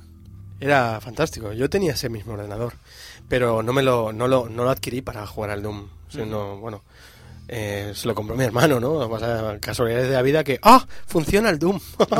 ¡Qué bien! ¡Qué bien! No lo hice por esto. Y funcionaba, no, y me funcionaba bien, ¿eh? ya te digo. Y después mm, recuerdo, bueno, el impacto ya fue cuando al poco tiempo yo me cambié de ordenador, no me acuerdo por qué, pero por ser me rompió y tal, y ya estaban por entonces los procesadores del Pentium, creo, funcionando, y ahí es donde, buah, Sí. Doom funcionaba a tope, pantalla a completo, ¿sabes? Sí, sí, eso te iba a decir yo, porque yo también tenía un 386 Sí, sí, sí. y mi primer contacto no fue tan satisfactorio. No, pero entonces, bueno, sí, sí, sí. Lo que pasa es que creo que ya le podías bajar, tenía configuración Sí. para bajarle luces y todo esto, ¿sabes? Como detalles, creo que bueno, eran simplemente detalles, ¿no? Porque es increíble, chicos, ese 10 de diciembre de 1993, cómo sacude al mundo del videojuego este Doom. Cómo lo sacude en el sentido más, más, más totalmente directo de la palabra, porque es que el mundo del videojuego nunca jamás volvería a ser el mismo, chicos. Nunca, nunca jamás. Estamos hablando de un videojuego que al final vemos a ese marine del espacio, ese, esa especie de marine eh, pululando por los distintos pasillos de, de- de todo Marte. Eh, esa cara que nos acompañaría durante todo el juego, mirando a un lado y al otro, ¿sabes? Esa, ese, ese flequillo característico, Mm. esa cara de, de- de- de malas Un, pulgas, po- un poquito sospechosa esa capa. esa sospechosa cara. a ti. Tenía cara de estar haciendo algo malo y realmente lo estaba haciendo. Sí, pero es que además me recordaba bastante la cara del Wolfenstein, del Wolfenstein 3D. Eso es una cosa que siempre me he preguntado y no he podido descubrir, ¿sabes? Siempre me han parecido la misma persona y hay gente que se estará tirando de los pelos ahora pensando, hombre, por favor, eran el mismo. No creo. No sé, no no sé. creo. Hombre, Porque uno estaba basado en Por- la Segunda claro. Guerra Mundial y el por, otro no. por, por historia, la verdad que a no ser que el tipo haga como, como Michael Moorcock y tal, que cree multiversos de la misma persona en diferente tiempo, ¿no? Pero Sería bonito, por otra Sí, parte. Sería tanto, como mínimo tanto. curioso. Esa cara, chicos, esa cara como que está haciendo algo malo. ¿Os acordáis de la de las distintas caras que ponía? Quiero decir, la mejor, sí, sí, sí. cuando está disparando de forma bestia, digamos que no paras de disparar esa cara de, de, de- de me cago. Esa cara de cuando coge por primera vez la Gatling. La Gatling. Guau. Que, Esa que- que hace una sonrisita así de medio lado. Esa mueca. impresionante. O cuando... Yo creo que se le rajan los labios, ¿eh? Cuando... Sí, sí. Yo creo que se le rajan los labios. Un tipo tan duro no Un podía... tipo no puede sonreír así, hombre. Impresionante. Y el, y el de esto y el... Cuando entrabas en modo Berserk, ¿os acordáis? Que se ponía... ¿Os acordáis o no? Mm, Se ponía los ojos Los amarillos. pilotos. así, Ah, sí, sí, sí. sí. ¿Sabes? Como diciendo, ah, quiero más sangre, ¿sabes? Impresionante. Y de DQD, ¿no, amigos? Hombre, por favor. y de DQD. Y de DQD. El caso es que, bueno, teníamos un videojuego pues que rompía moldes en todos los sentidos. Teníamos un videojuego donde teníamos que viajar por eso, por las distintas lunas de Marte y debíamos ir encontrando pues las distintas opciones que podíamos encontrar para sobrevivir como la única misión que teníamos en este juego. Sobrevivir al infierno al que estábamos enfrentándonos. Sobrevivir con cualquier arma que encontrásemos eh, esparcida por el juego. Sobrevivir mm, viendo incluso a nuestros compañeros muertos en el suelo. Y es que hay una cosa, chicos, que no sé si os lo habréis planteado alguna vez, supongo que sí, más que nada porque habréis, habéis vivido más que yo la, la historia del videojuego, pero la diferencia básica entre Doom y cualquier otro juego anterior a este era básicamente que los cadáveres Se quedaban. seguían en el suelo. ¿Vale? O sea, parece una tontería esto. Quizás ahora lo estamos pensando y decimos, hombre, no es para tanto. Pero el hecho de que los cadáveres sanguinolientes, no sé si he hecho un catalanismo tremendo aquí, Sanguinolentos. sanguinolentos, perdón, Sí, va bien, va bien. eh, se quedaran en el suelo ahí chapoteando sangre, era algo súper bestia. Sí. Súper bestia. Y aquello de que reventabas el barril y todo lo que había alrededor se esparcía por la pared. Sí, sí, sí. Y que salían, bueno, espera, ¿qué paré? Bueno, no se esparcía por la pared, pero... Eso es tu imaginación. Está Sí, jugando ahí esto la... está, está jugando mi imaginación, sí, pero digamos que se creaba un... un- Es bonito, eso también. Sí, Sí, sí, hombre. sí. Eh, eh, hubiera sido bonito también. Pero se creaba un, como un cúmulo de carne roja picada. Sí, sí, sí, algo sí. realmente Rico, rico. guarro. Eso es, Car- eso es básicamente Romero y, y- y el colega el, el colega Carmack, Adrián Carmack, que dijeron, a ver, ¿esto tiene sangre? Sí, vamos a meterle 10 veces más. Bien, sí, sí, sí. ¿Esto está chorreando? Venga, va, más, más. Sí, a mí este juego, eh, realmente, eh, volviendo a lo que empezamos el, el programa de hoy, es. Eh, creo que ha sido Cristian que ha dicho que el juego. te Definitivamente causa- se raja la cara cuando sonríe. Sí, sí, Acabo de ver mismo. Sí, sí, sí. sí. O sea, sangra- le sangran los labios, Edu, ¿no? Y esas miradas, esas miradas de lado a lado es impresionante. Sí, sí, es que está haciendo algo malo, Sí, seguro. es que, amigos oyentes, estamos mirando el juego que lo tenemos aquí delante y es que es, es curioso, ¿no? Es, eh, es cómico, ¿no? Es gamberro, un juego gamberro ahora, ¿no? Pero volviendo a lo que os contaba, esto, ¿no? Que Cristian antes ha dicho que, que le causaba terror. Y la verdad que fue uno de los primeros, cierto, uno de los primeros juegos que, que causaba miedo. Y yo creo que el, lo que potenciaba ese terror cuando jugaba era el juego de luces que tenía por entonces ya. Sí, sí. Impresionante. Impresionante, o sea, Impresionante. Y aparte, el juego de luces con sonido. Buah. O sea, o sea Ojo, que no todo el mundo tenía sonido. No todo el mundo tenía una maravillosa Sound Blaster en, Ah, en bueno, ese momento. claro, claro, claro, Porque exacto. yo os aseguro que no he visto Doom con sonido hasta que lo jugué en PlayStation. No he visto Doom con sonido. O sea, yo escuchaba eso de... pi, pi, pi, pi. Con el speaker, ¿no? Con el speaker de, de PC. Sí, sí, sí, sí. Sonaba... Cuando disparabas la BFG, hacía... ¿Sabes? O sea, como se cargaba... tutu, tutu, tutu. ¿Sabes? Edu, Edu, y no es una Mega Drive, ¿eh? No, no, no. No, no, Edu. Edu, perdóname, sonaba infinitamente peor que una Mega Drive. Hombre, o eso, o nos vamos a la calle tú y yo ahora mismo. Ahora, venga, pip, un- pap. un ordenador sin Sound Blaster era, era lo peor Sí, que sí, podías, podías Sí. encontrar, ¿eh? Era, era algo Eh, terrible. Bueno. técnicamente el sonido, claro, evidentemente. Chicos, no querría alejarme del tratado de las luces porque yo creo que esto era algo revolucionario para, la- para el videojuego en sí. Era lo. Para, para- ya te digo, para la gente creo que era. No lo, no lo apreciaban porque estamos acostumbrados a ver películas que ya juegan con este, este ambiente, pero en videojuegos no se había tratado este tema todavía. Y como te lo trataban aquí, yo, yo recuerdo una pantalla que se abría, abrías la puerta y veías al fondo una luz y veías como una sombra, o sea, una silueta de uno de estos bichos eh, marrones, los ah, no. Imps. Imps, exacto. Un, un Imps de estos te, te- se cruzaba por delante y veías tú la sombra de él. Y decías, madre mía, qué, qué tétrico, ¿sabes? O sea, Sí, sí, es que sí, es, es bestial. Hay una combinación peor que esa, amigo Sergio, y es la combinación eh, luces negras con Ghost. ¿Con Ghost? O Spectre, no me acuerdo cómo se Ah, llamaba. Es el, el, el, el, el por sangla este, el cerdico. Sí, sí, Ah, sí. Sí, ese, Ese, ese, ese, sí. ese invisible. Madre eso es terrible. Uh, eso es uh, terrible. Es que daba miedo. Eso es, que terrible. Porque tú veías a tu vida bajar, el tío pillando como un loco y dices, pero ¿dónde demonios está? ¿Sabes? Entonces tú por la mirada, no sé si os habréis fijado, la gente, yo me acuerdo que se comentaba que Half-Life era la primera vez que lo hacía eso. Eh, resulta que si tú miras la, la mirada cuando te están disparando, te está diciendo desde dónde están disparando.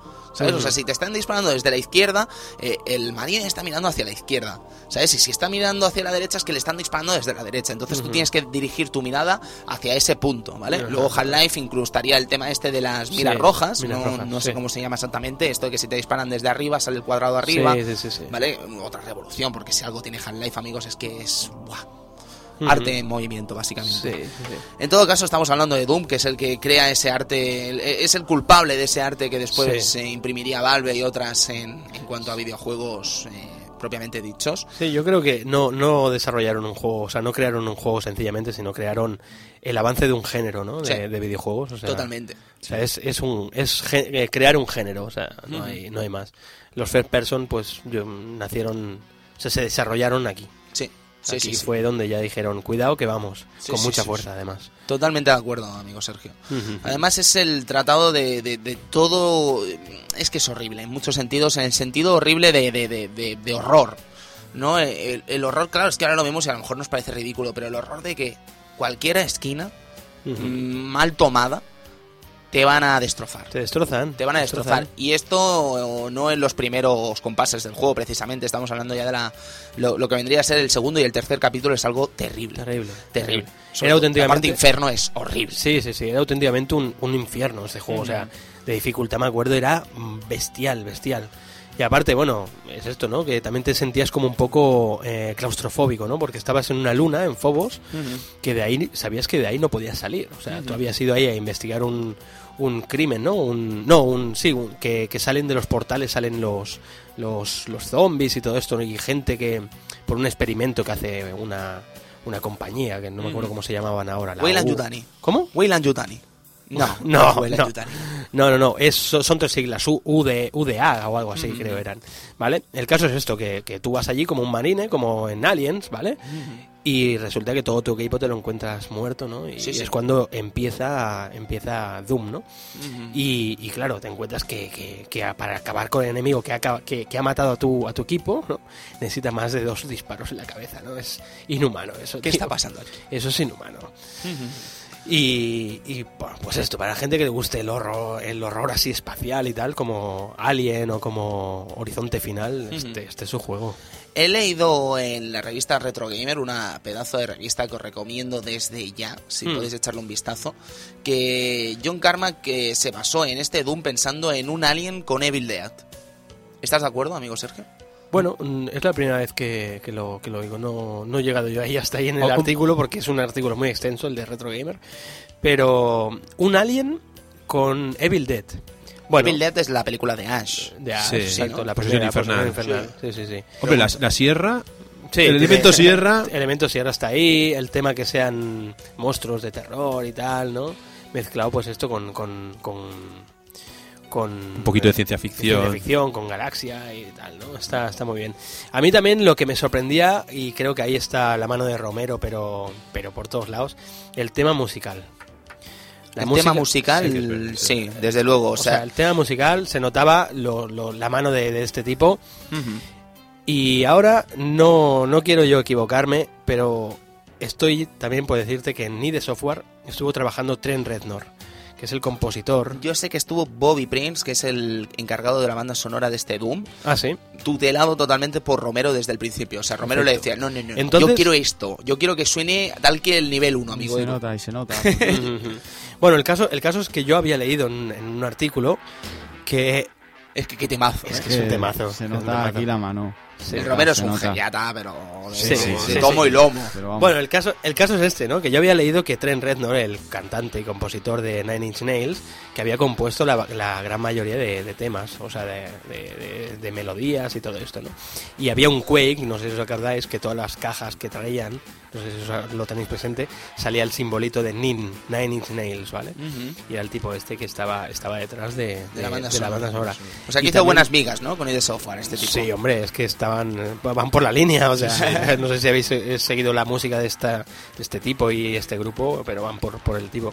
Y después antes ha sonado, no sé si os habéis fijado amigos oyentes, pero ha sonado un tema que ahora no me acuerdo de qué nivel, a qué nivel pertenece, pero es el riff principal de una canción de Pantera que se llama This Love, ¿vale? Que es un tema más así acústico, con una guitarrita y tal. Pues es el riff clavado. Lo que pasa que después lo han, lo han ¿sabes? O sea, tenía, tenía reminiscencias de, de rock duro, de heavy por todos lados. ¿no? Y, y yo creo que para el juego, para las imágenes que, que teníamos, buah, acompañan pero a la perfección, ¿no? A la perfección, totalmente. Eh, muchos enemigos, todos de, de- horrible expresión, ¿no? En el sentido del más puro horrible, el más puro miedo. Demonios, eh, enemigos del inframundo, eh, zombies con pipas, zombies con escopetas. Mucha gente, mucho enemigo y nunca sabíamos exactamente cuándo iban a parar de salir estos enemigos. Por ejemplo, el Cacodemo. Impresionante, impresionante. Parecía un beholder, ¿no? Sí, sí, la verdad que es que hasta el mismo, hasta el mismo, el mismo color tenían y todo. O sea, lo que pasa es que el beholder eh, se le conocía así por porque estaba envuelto en ojos, ¿no? Y era el bicho que todo lo veía, ¿no? El monstruo que todo lo veía. A mí yo le tengo especial cariño al varón del infierno. ¿Os acordáis del varón del infierno? Hombre, por supuesto, que te veo unos palos. Unos palacos, unos palacos impresionantes. Es el, el, el cabrón, y, y cabrón, está Cabrón, bien dicho sí. en el sentido más total, es el cabrón este que te lanzaba los, los, vi- los- Las bolas verdes. las bolas verdes, que Bolas encima verdes. f- zumbando, es que y- iban... y venían dos. Sí, sí, Así, sí, como sí. el que no quiere la cosa. pam. Sí, sí, pero es que el nombre no me digáis que no es poderoso, tío. Varón of- del infierno, Varón tío. Baron of infierno. Hell, tío. Sí, es sí. impresionante, o sea... Es un nombre que te dejan entrar en el área sin mirarte el DNI, casi. sin lugar a dudas. Es un nombre con el que entras directamente en la Sí. sala VIP, ya. Sí, aquí, sí. pim, ¿Cómo te llamas? Varón del infierno. Dice, "Uf, perdone. Y le ves con Perdone. los cuernos y tal, y dices, Ya esto, está. Esto está más Sí. claro que el agua, no, no puedo evitar el no dejarte pasar, está clarísimo. Después teníamos a uno parecido que era el Ciberdemon, que ya era el monstruo final. ¿no? demonio. Ciberdemonio, Ciberdemonio. un clásico, un clásico básico, Eh, chicos. chicos, misil muerto. No había más. Es lo que hay. Sí, Ya sí. está. o es real como la vida misma. ya Si yo está. te lanzo un misil ahora mismo, mueres. Mueres, Si le lanzo un misil a Cristian, mueres. Si le lanzo un misil a Edu, no muere. Tiene No, el yo elite de sobrevi- QD activado. ¿Sabes que, Oh, sabes que los ojos. O sea, vamos ver, aquí las cosas están claras. Y de DQD, De- de Modeon. DQD. Sí, sí, sí. sí. Un- un- Una cosita Y quería de decir yo. Son mucha gente y van todos contra ti, pero me parece que ellos no son muy buenos amigos entre ellos. ¿no? Ah, Ahí, Eso vamos. es una cosa maravillosa. Eso es genial. Eso- amigo Cristian. Eran momentos sencillamente impagables el hecho, no sé si vosotros lo hacíais, eso de abrir la puerta, entrar y salir. Y salir. Sí, sí. ¡Ah! Subir y bajar el ascensor. Pero esto, esto, esto con sonido, con una Sound Blaster, yo creo que no tenía ni la mitad de la gracia. No, no, con una que Sound no. Blaster no tenía ni puñetera gracia. Esto tenía gracia con el sonido. Pum, pum, pum, pum, pum. Pum, pum. Y entrabas y quedaban dos. Y decías, oh, sí. increíble. Que quedaba con la escopeta, oh, sí. Sí, sí, el caso, el caso cuéntalo, Cristian, cuéntalo. El, el Bueno, tema. mm, simplemente es eso, ver cómo de pronto aparece un varón de estos mm, que lanza mocos verdes y todo lo que está rodeado de imps y de, de moñejos como la- las calaveras que se lanzaban a por ti, Guau, se, tío. se empiezan Guau, a pelear guau, entre ellos. qué miedo daban, tío. Hostia, qué sus Sí, daban, tío. ¿Y qué, ¿Y qué pasaba? Pues nada, que subías, o sea, bajabas en el ascensor, veías el percal, le pegabas un par de tiritos a uno y volvías a subir. Y, entre esperabas. ellos, entre ellos se mataban, ¿no? Entre ellos se mataban. Sí, sí, sí. Pero es que es más. O sea, el juego ya estaba pensado de que si uno de atrás lanzaba una bola y tenías un enemigo delante, quien se comía la bola era el enemigo. Entonces ese enemigo se giraba y le tiraba a él otra. O sea, era brutal. Sergio, ¿cómo se llama el juego que nos has puesto antes en el tío Tom? El juego este de la escopeta. Eh, Black, Blackthorn. Blackthorn. Eran los inicios de, de, de Blizzard. amigos. ¿Por qué digo esto? Porque yo veía al sargento, al sargento el de la escopeta, el calvo con escopeta, yo veía como a los del Blackthorn básicamente disparándote a ti primero y después a los de atrás, a sus compañeros, Edu. Impresionante. O sea, no tenían animación esa del Blackthorn, que se me ha caído la, la baba cuando lo he visto. Digo, madre mía. No, pues, eh, ju- juégalo, ¿eh? No, no, no, de verdad, a mí me has vendido la moto. Es brutal, ya te digo. Yo lo jugué en su tiempo y flipé. Bueno, pero hoy estamos hablando de Doom. Exacto, pero bueno, estaba hablando de eso, ¿no? Que lo pillaba la escopeta y te disparaba a ti, después el de atrás, ¿sabes? Y, y, y, y tú la cara siempre le veías la misma, pero tú sabías que estaba rabiando. Era... Tú sabías que estaba, Estaba rabiando. rabiando, estaba, estaba cabreado. Estaba rabiando, hombre, eso a mí no me engaña. Eh, chicos, estamos hablando de disparar, disparar y disparar, pero nos estamos dejando un tema muy importante. La variedad de armas. Uf. Empezamos con el anillo.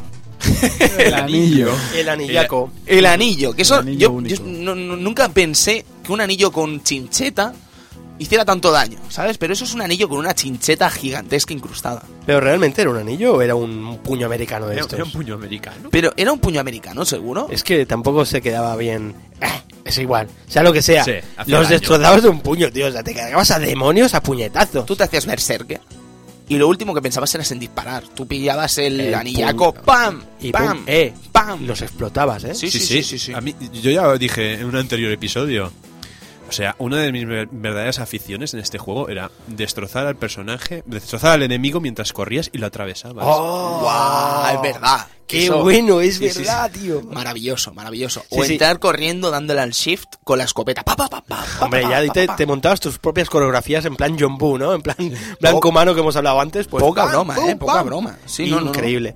Bueno, yo ya lo dije en un anterior programa, este juego era un vacileo para entre, entre los colegas que iban, iban a tu casa y no tenían PC y tal, ¿no? Y este le ponías el Doom y se, se cagaban. Se cagaban, pero para Pero- cagarse primero tenía que enseñarle la pistola normal. Claro. Y decías, ¿esto qué es? Y ¿Esto después qué es? la escopeta. ¿Qué escopeta, colega? Que es copetón. El rifle de plasma con ese lag de disparo, Edu, que lo disparabas y a la media hora llegaba. No sé si os acordaréis. Sí, sí, Sobre todo en estructuras grandes, ¿no? Que disparabas y, y tú veías como la, el disparo llegar poco a poco, ¿no? Decías, no le va a dar, no, No, le va a dar, no nunca daba. ¿Sabes? A no ser que estuvieras boca a boca y tiro porque me toca. La Chain Gun, a mí, yo, yo amo esta pistola. Que. Esta, esta, esta, esta arma la amo con toda mi alma, con todo mi ser. Es, un, es La- la protagonista. Es, la protagonista de todos los juegos donde sale. La tenemos en Depredador. ¿Qué más es que, queremos? ¿qué más quieres? ¿Qué más es la, quieres? la- la- la- Impaciente. La impaciente, ¿eh? La impaciente, ¿eh? Tengo la impaciente aquí. ¿Qué Tengo la impaciente aquí, ¿sabes? Y, y- y es una gran arma, hombre. Y qué mejor manera que empezar una película, qué mejor manera de empezar una película que con una impaciente, amigo eh, Sergio, y, salir del cine pensando que has visto una gran película. Predators. Eh, maravillosa, maravillosa. Hablaba, Siempre hablaba- es maravillosa. bueno, es igual. Después, ¿qué más teníamos? Teníamos la... Ya teníamos la BF, BFG, ¿no? La BFG. ¿BFG? Eh, yo siempre he pensado, ¿qué es la BFG 9000? 9000. BFG 9000. Es el disparo de plasma, ¿no? Este que, que, que os sonaba horrible en MS2 y que supongo que en un sistema de sonido normal pues Estaba- sonaba guapo. Sí, sí, estaba muy bien. Era como un sonido así eh, sordo, ¿sabes? ¿Sabes? Ahí. Y, y soltaba una bola. Mm, Te ha gustado el sonido, Ah, ¿eh? Amo los FX del Club Vintage. Son fantásticos. Haría una selección de FX del Club Vintage. Lo puedo, lo puedo intentar volver a hacer, pero bueno. Yo le quiero pedirle a Edu cómo John Romero, cómo John Romero exclamaba cuando Karma que hacía algo grande. ¿Cómo, cómo gritaba John Romero? ¡Oh! ¡Oh, ¡Dios! ¡Dios! ¡Oh! Él estuvo allí, él estuvo allí. Yo estuve ahí. Volviendo al tema, tío, volviendo al bueno, tema. Estamos hablando de armas maravillosas. Sí, sí. La Big Fucking Gun. Big Fucking Gun. Madre mía. Sí, que realmente creo que tenían otras siglas, pero bueno, al final se quedó como Big Fucking Gun. ¿sabes? Sí, sí, sí. a, mí, sí. a mí lo que me gustaba de este arma era lanzar un rayo y ver cómo los enemigos que había a los lados explotaban de color verde también. Sí, sí, sí, o sea, esto disparabas y diera donde diera, explotaba, pero por todas partes, toda la gente, ¿sabes? Excepto tú, que eras el más fucker. ¿Por qué no te afectaba a ti esta arma? Es una cosa que siempre me he preguntado. Porque eres fucker. Ah, Ah. perdona, Edu. Bueno, eh, no te afectaba esta en concreto. Pero, por El ejemplo, bazooka. el Ah, bazooka, amigo, Te rompía los piños. te metías un bazocazo ahí delante de un, de un NIMS de estos y, y cuidado, que morías en plan japonés 100%, ¿sabes? en plan sí, sí. kamikaze ahí. Totalmente. ¡Boom! Y no sería la primera vez que disparas el bazooka y te explota en la cara. Quiero decir, aparece alguien que no veías y de golpe te explota en la cara Sí. y ya estás con el sargento, con el, el marine eh, en la foto sangrando. Porque esa es otra cosa que a mí me encantaba y era el carisma del personaje cuando estaba pillando daño, cuando recibía daños, que iba cambiando su foto, ¿no?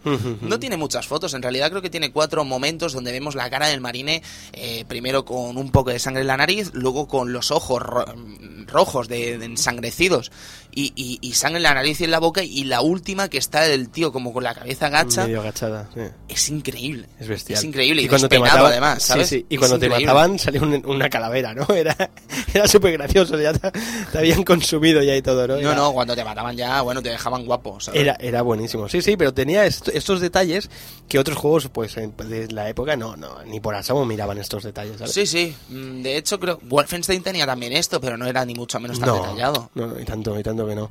La verdad que ya te digo, es, es un, un juego un juego fantástico, ¿no?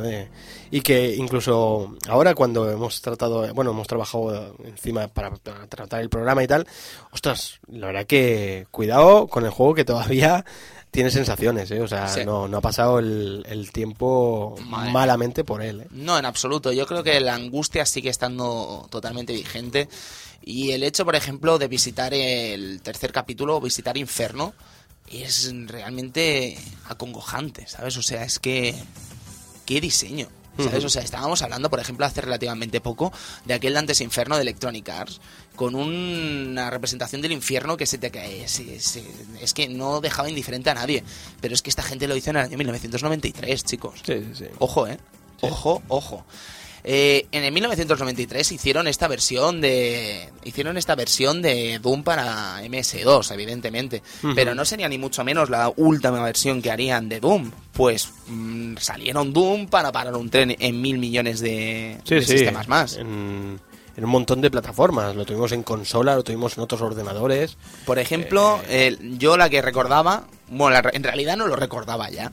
Eh, y de hecho me ha sorprendido verla así tan, tan Mm, poca cosa, podríamos decir, es la versión de Super Nintendo, chicos. La verdad es que es una, versión más allá del sonido, tosca, Edu. Tosca, tosca, diría yo. La palabra es tosca. El movimiento es muy tosco, todo, todo. Todo es tosco. En general es tosca.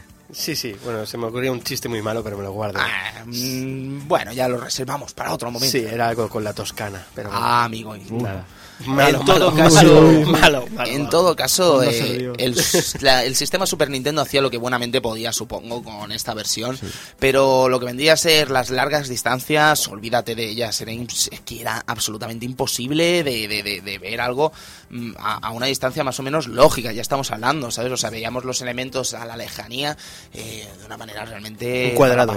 Veías un cuadrado. Un cuadradico, un cuadradico. Lo que, bueno, lo que hablábamos antes, que lo sorprendente era que en Super Nintendo Nintendo tuviese esa cantidad de, de sangre, ¿no? De violencia. A mí, de hecho, ¿eh? hasta me extraña que tuviera esa cantidad de violencia, ¿sabes? Porque precisamente Nintendo con este tema de la sangre y tal eh, era bastante cuidadosa. Eh, recordemos el ejemplo de Mortal Kombat. ¿Sabes? No tenía muchos problemas con respecto a la sangre. Y sale en el año 1996, además, que no estamos hablando de un juego del principio de Super Nintendo. No sé, es un dato realmente curioso y digno de analizar. No obstante, tenemos otras versiones. Por ejemplo, tenemos la del Atredo, que era bastante ah. chunguilla. Eh, una versión bastante tosca, bastante lenta. Mm, incluso peor que la de Super Nintendo, amigo Edu, que me estás mirando. Uh, cuidado, cuidado. Y además la pantalla ¿eh? se hacía más pequeña también. Sí, es verdad. Uf, cuidado. Eh, la versión de PlayStation y Saturn yo la de PlayStation la jugué bastante, además. la verdad es que a mí. Era, era jugable. Creo recordar que estaba bien. Hmm. no la he vuelto a jugar. Se bastante. Sí, era, jugable. Pero la de Saturn, amigo Edu, tenía problemas con. Yo no. Transparencias, no sé, pero tenía realmente problemas a la hora de disparar y tal. Se veía bastante peor. Transparencias no habían, pero se veía realmente peor que lo que veíamos en PC. Es lo que comentaban siempre, ¿no? Que Saturn era una, una consola difícil de programar Quizás sea por, estos tiros que había el problema, ¿no? Eh, sí, siempre lo hemos dicho, el programar en paralelo con Sega Saturn era un verdadero problema, un quiebradero de cabeza para los mejores programadores de la época, que no es poco lo que estamos diciendo, así que imaginaros para hacer ports de juegos de PC, ya era el colmo. Pero la que sí que tuvo una versión realmente interesante, y yo pensaba que no, hasta hace relativamente poco, cuando he estado preparando este programa, es la versión de Nintendo 64. Ojito, ¿eh? Con la versión de Nintendo 64. Maravilla gráfica, ¿eh? Maravilla gráfica y además rediseño de muchos personajes para la ocasión, con una aventura, en muchos casos, nueva. Y una jugabilidad realmente excelente. Es que de hecho lo que vendría a ser el, tratado de de la pantalla que estábamos acostumbrados en, en, Doom no tenía nada que ver con lo que veíamos en PC, con lo que veíamos en Nintendo 64. Absolutamente nada que ver. Nada de nada. Luego, evidentemente, hemos tenido una versión fantástica también en Xbox Live Arcade, que es eh, fantástica. Si, me permites el detalle, Fugger. Por supuesto. Por favor. Eh, digamos que yo lo he rejugado en una edición limitada del Doom 3 en... ¿Ah, sí? De Xbox. Adelante, por favor. Bueno, digamos que viene... Si mal no me acuerdo... Solo he jugado al Doom, pero me parece que venía Doom 1, Doom 2 y Final Doom. En un disco aparte, en esa edición metálica de la primera Xbox del Doom 3. Sí, sí. Fantástico. Era el detalle Fúcar. No, no, es un fantástico detalle. Volviendo, volviendo un momentito que retome, dejadme que retome el tema de la música, porque ahora este es el tema que os hablaba, el que suena.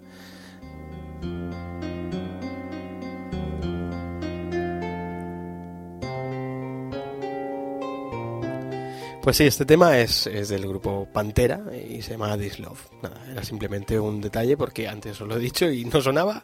He aprovechado ahora el momento. Me parece genial. Sí. No, no, es un dato muy Sí, a tener sí, en de cuenta hecho, en cuanto al Me trabajo gusta del el sonido. título de la canción, ¿no? O sea, ¿Cómo se llama en el Doom? Waiting for Romero Place.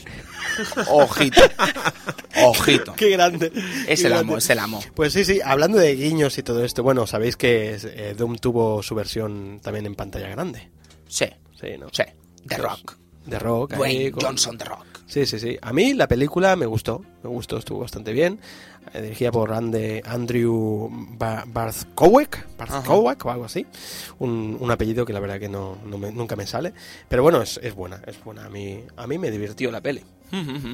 Yo no la he visto, la verdad, pero no sé, la- yo creo que a la gente no le acabó de gustar. No, no, no, claro, los fans estaban como locos. ¡Ah, qué mierda! No.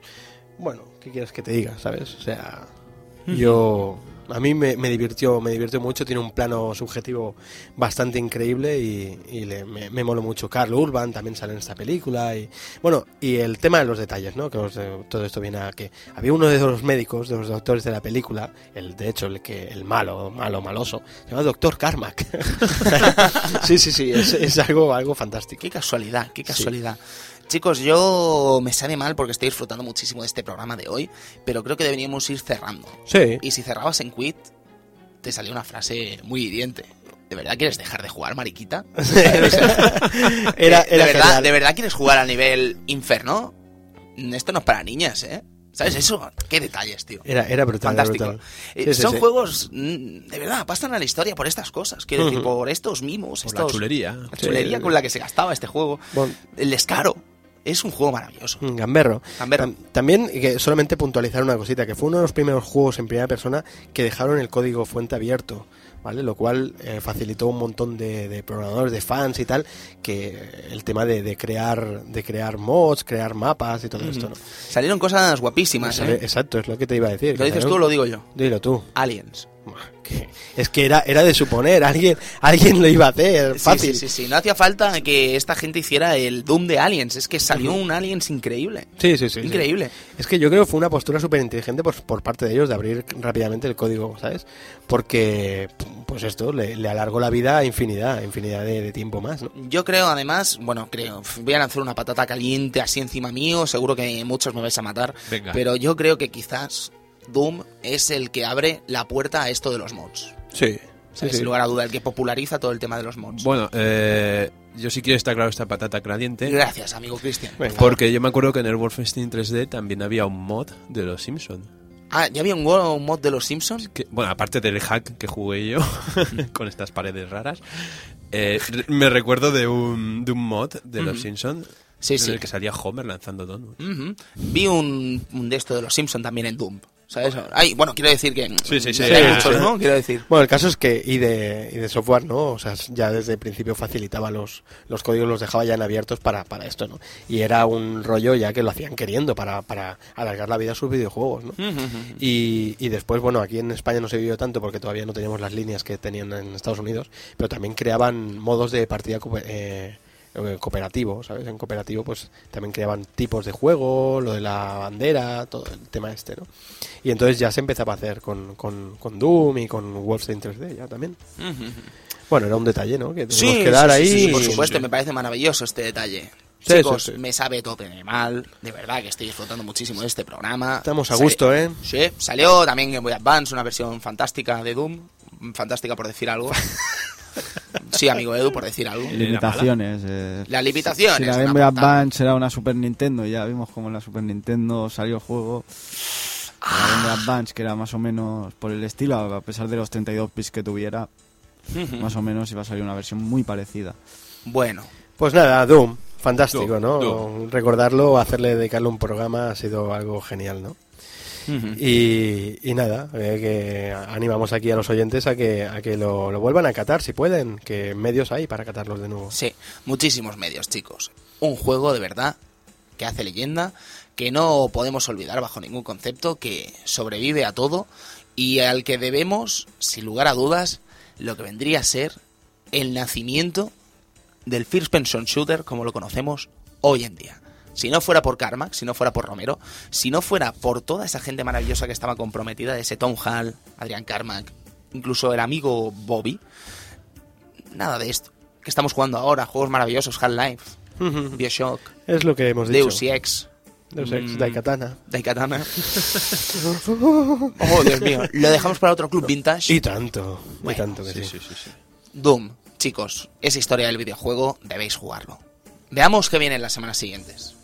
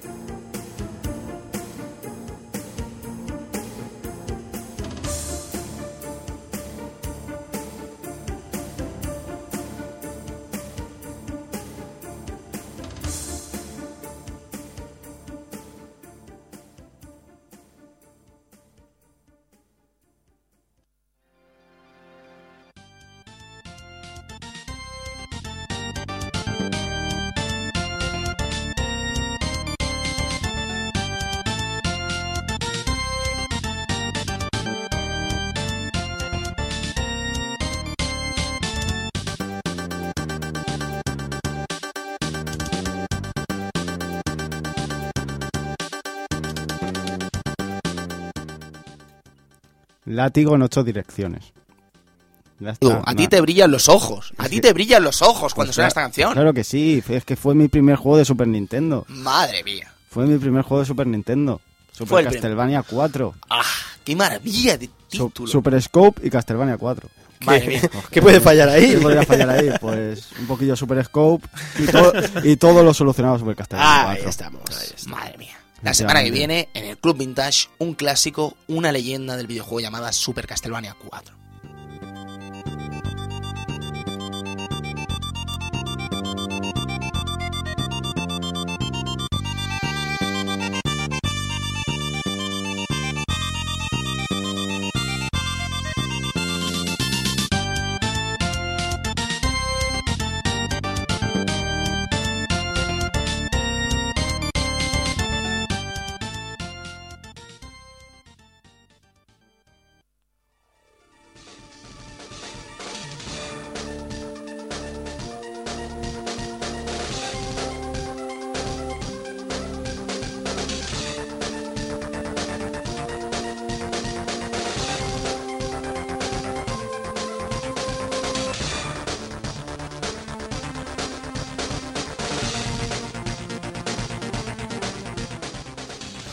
Eh, salto, salto. Eh, abajo, salto también.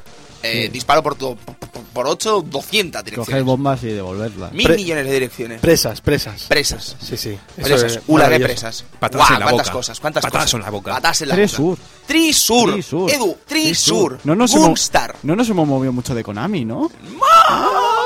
La semana que viene tendremos que hablar de ello porque yo no tengo hablar, tan sí. claro este tema. Tendremos que hablar de ello, sí, señor. Bueno, bueno, bueno. Gunstar, Gunstar Heroes. Qué maravilla de eh, juego. Esa, Mm, mm. mm, es que es increíble. Eh, es- esos juegos tipo contra, esos Tipo juegos- Contra. Tipo contra, ¿no? Tipo Super Protector. Qué Era- conversación tuvimos de una hora casi el otro día delante del Open Core mirando cosas del contra. Eh, productivas a tope. ¿eh? Contra A mí me and Super Protector. Sí, a mí me pareció todo muy productivo, sacamos en conclusiones muy curiosas Muy al buenas, respecto. ¿eh? Hablamos de un, de un depredador, hablamos de un Grizor. Sin Grizor. Un Grizor. Esto parece un contra. No, es que era Es un un contra. Es un El- el contra. El, el contra, el contra, déjame estar en CPC, que no me ha salido, no está en CPC, pero bueno. El contra no está en CPC, el Grizor, eso era un contra. Era un contra, Era un el contra contra. de arcade, ¿eh? parece ser. Sí, sí, sí. A falta de confirmarlo del todo, pero desde luego lo parece. Sí, sí. Bueno, Sí. ya lo profundizaremos el, profundizaremos el, el día el día de- del Gunstar, pero, pero bueno, hablaremos de Gunstar Heroes, amigos.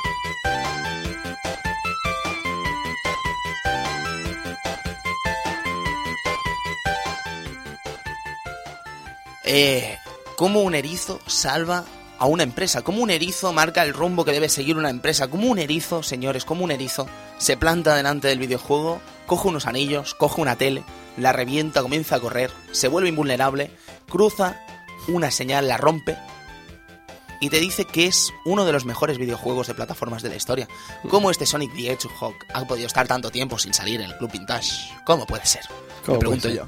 ¿Cómo un personaje como Sonic tan carismático puede el paso del tiempo tratarle tan mal? Le ha Después. pasado a muchos grandes. A muchos Mm. grandes. Armando Maradona le pasó. Sí, Quiero decir, es una cosa que a veces pasa a, a gente Sí. mm, no real, en este caso el amigo Sonic, pero sí que es verdad que contra más subes, contra más subes, al final más grande es la caída y la caída de Sonic ha sido espectacular, pero subió mucho y eso es lo que vamos a analizar De la en gloria el Club de- Vintage, la gloria de Sonic the Hedgehog. Chicos, perdón Edu, el siguiente que viene es el primero de 32 bits, el final del trimestre del Club Vintage. ¿Qué será?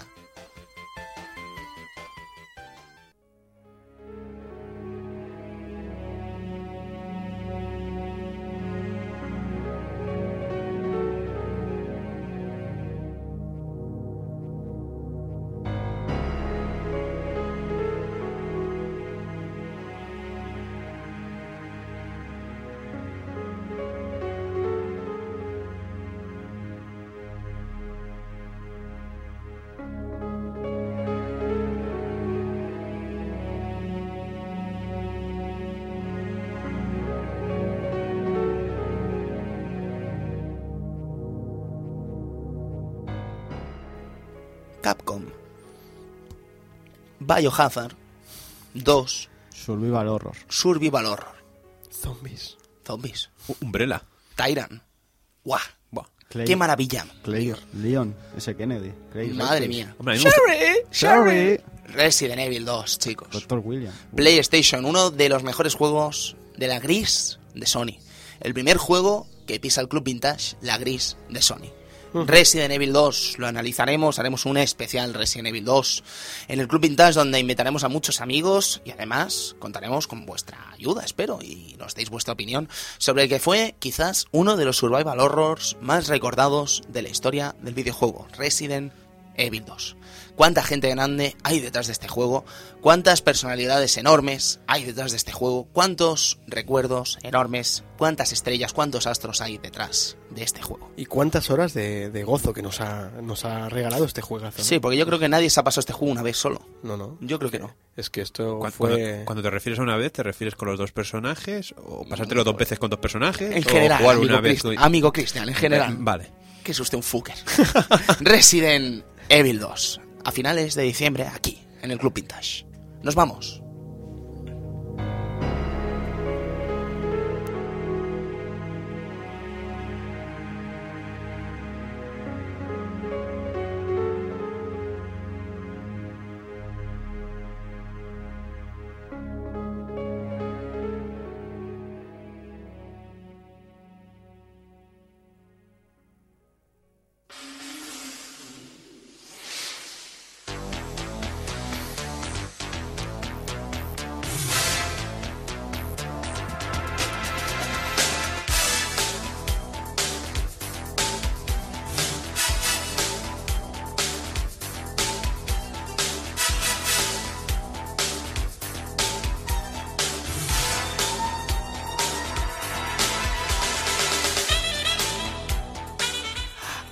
Snatcher. Ah, Night in Coe City. Ah, MSX.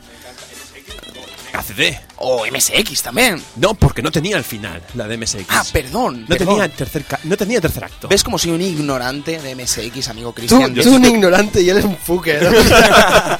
Soy un absoluto ignorante de MSX, por eso espero que los amigos del MSX de Barcelona me ilustren al respecto el 4 de diciembre en Barcelona, al respecto del que es uno de los ordenadores más legendarios de- del videojuego. Qué pesado soy con legendarios del videojuego, pero es que no se me ocurre un adjetivo más respetuoso que legendario y videojuego después. No Sí, se sí. me ocurre. Sí, sí. Así que vais a perdonar mi, mi, mi, mi- mi- discapacidad para eh, y decir más palabras, más adjetivos, más sinónimos, pero mm, yo creo que es el que más se adapta. MSX, chicos, 4 de diciembre, yo espero estar por la tarde allí, porque si me han prometido un tour los amigos del MSX de Barcelona. Pues a ver si vamos allí a, a verles, ¿no? A pasarlo bien, a, Sí. a conocer y a que nos informen, ¿no? Un Sí, sí, poquito. sí, sí, sí. A, sa- a- a ampliar nuestros conocimientos de, de, de- ¿De qué? de videojuegos y De, de... de- Claro. de- de Snatchers.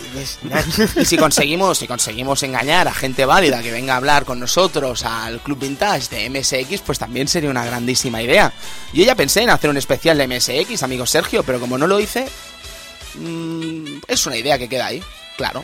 Hombre, ya sabes que... Las si- ideas o las realizas, amigo Sergio, ¿no? Las O no las realizas. realizas, eh, ya está clarísimo. Está clarísimo. Por ahí... El sándwich de atún, tú pensaste en crearlo, pero no lo creaste. No lo cree, no lo cree. Oye, Ah, amigos, os voy a decir, posiblemente esta noche ya tengamos ahí disponible, ¿eh? ¿El qué? El Club Vintage TV, amigos. Oh my god, oh my god, oh my god. Cuidado, Sergio, yo quiero, amigo Cristian, amigo Edu, por favor. Es un piloto. Fantástico, aterrizaje divino, vamos, talibán, aviones al. Eh, quiero decir, eh, es un piloto. Lo que quiero decir con esto es que no nos mm, peguéis todavía, dejadnos ver el resultado de, de lo que vendría a ser este vídeo que hemos realizado y a partir de ahí trabajar en él, ¿sabes? Que entendemos que no será perfecto, evidentemente, ni mucho menos pretendíamos que lo fuese, pero No. queremos trabajar en él, queremos ver cuál va a ser nuestro estilo, dónde deberíamos continuar y bueno, que toda opinión será bienvenida, evidentemente. Por favor, os pedimos que deis vuestra opinión al respecto de Sí, este sí. Club Vintage TV. Sí, sí, eh, esperemos que, que guste a la gente, a ver, comprender que es el primero, que se tienen que mejorar muchas cosas, evidentemente, que van a ser de, de corta duración, no os imaginéis que vaya a ser un episodio de 20 minutos, evidentemente no, de momento. ¿Cuánto dura, ¿Cuánto Sergio? dura? Pues son 12 y pico, creo. 12 Vale. minutitos. ¿Sabes? Está, está bien, es divertido. No penséis, bueno, lo que ya hemos repetido, ¿vale? Eh, es una cosa fácil, una cosa rápida y echaremos unas risas, creo. Un piloto fantástico, al Sí, fin y al cabo. os vais a reír fijo, ya os lo aseguro. Eso espero, eso Claro espero. sí.